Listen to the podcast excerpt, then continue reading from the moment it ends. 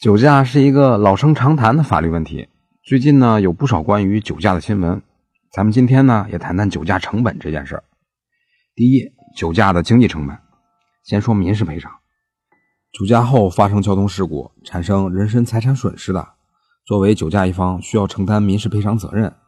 而酒驾这个行为在交通事故责任中占据重要的决定因素，酒驾一方多为主要或者全部责任一方。因此，在民事赔偿中也需要承担主要或者全部责任。更糟糕的是呢，无论是交强险还是第三者责任险，功能呢都会大打折扣。因此，千万别觉得反正自己投保了第三者责任险，出了事儿有保险公司赔。具体来说，第一，酒驾后，保险公司在承担交强险责任后，可以向驾驶人追偿；第二，酒驾后呢，第三者责任险免责。那么再来说说行政罚款。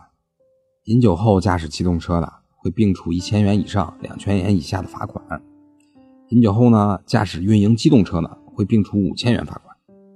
最后再说说刑事上的经济制裁。我国刑法规定，构成危险驾驶罪需要并处罚金。第二呢，酒驾会吊销驾驶证。首先，饮酒后驾驶机动车的，会暂扣六个月的机动车驾驶证；再次饮酒后驾驶机动车的，会吊销机动车驾驶证。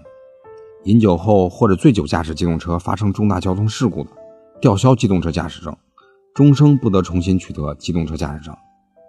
第三呢，醉驾的自由成本：第一，行政拘留，因饮酒后驾驶机动车被处罚的，再次饮酒后驾驶机动车，处十日以下拘留；二一点，刑事处罚，构成危险驾驶罪的要拘役，构成交通肇事罪的，处三年以下有期徒刑或者拘役；交通肇事后逃逸或者有其他恶劣情节的。